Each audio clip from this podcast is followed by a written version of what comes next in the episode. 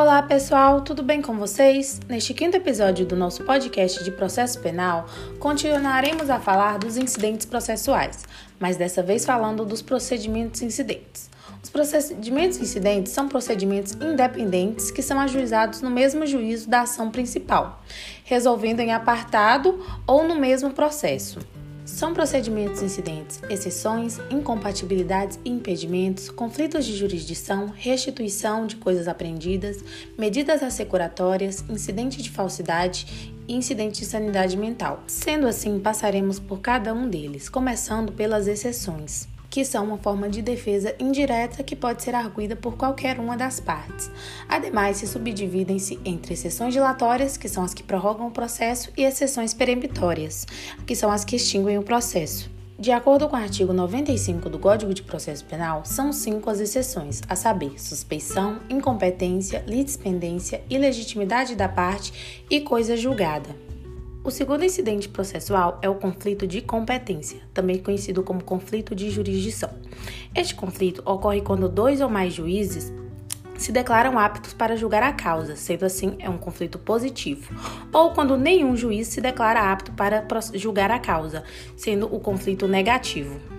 A competência para julgar este conflito de jurisdição é estabelecida na Constituição Federal, nas constituições dos estados, nas leis processuais e de organização judiciária e nos regimentos internos dos tribunais. O terceiro procedimento incidente é o procedimento de restituição de coisas apreendidas, que é o procedimento usado para a devolução de objetos apreendidos, quando há conflito ou dúvida sobre a propriedade da coisa, desde que o objeto não interesse mais ao processo criminal. A restituição poderá ser feita pela autoridade policial quando não houver dúvidas quanto ao direito do reclamante, desde que o objeto não tenha sido apreendido em poder de terceiro de boa-fé poderá ser restituída pela autoridade judiciária em qualquer situação, visto que o juiz tem competência para deferir a restituição mediante requerimento do interessado. Se for duvidoso o direito ou se o objeto tiver sido apreendido em poder de terceiro de boa-fé, serão formados autos apartados. Autuando em apartado o incidente, os interessados deverão ser ouvidos e o Ministério Público será sempre ouvido. Tratando-se de questão de autoindagação, o juiz penal remeterá o interessado ao juízo civil, determinando o depósito da coisa.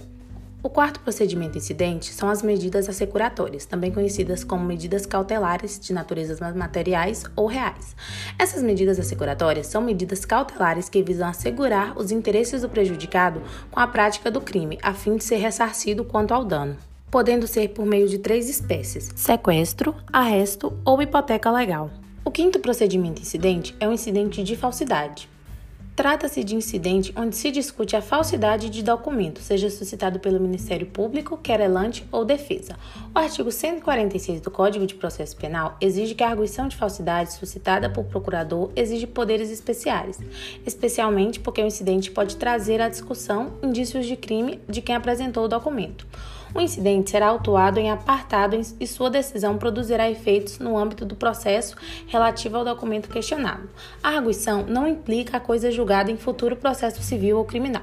Se procedente a arguição, o documento será extraído. Se improcedente, o documento será mantido nos autos. A parte contrária oferecerá a resposta em 48 horas e após será dado o prazo de três dias de forma sucessiva a cada uma das partes para falar sobre as provas e apresentar. Por fim, temos o sexto e último procedimento incidente, que é o incidente de insanidade mental. Este incidente é instaurado para apurar a inimputabilidade ou semi-imputabilidade do acusado, quando há dúvida razoável acerca da integridade mental à época do fato podendo ser instaurado na fase do inquérito policial mediante a representação da autoridade policial ao juiz e na fase processual, a requerimento do Ministério Público, do defensor, do curador e dos parentes ou do próprio juiz de ofício. Instaurado o incidente, são formados os autos apartados e que serão apensados aos autos principais somente após a apresentação do laudo. A ação penal permanecerá suspensa durante o exame, salvo diligências urgentes. Ordenado o exame, é nomeado curador ao acusado, podendo ser ordenada a internação do examinado em manicômio judiciário ou em estabelecimento adequado. Agora é medida cautelar diversa da prisão.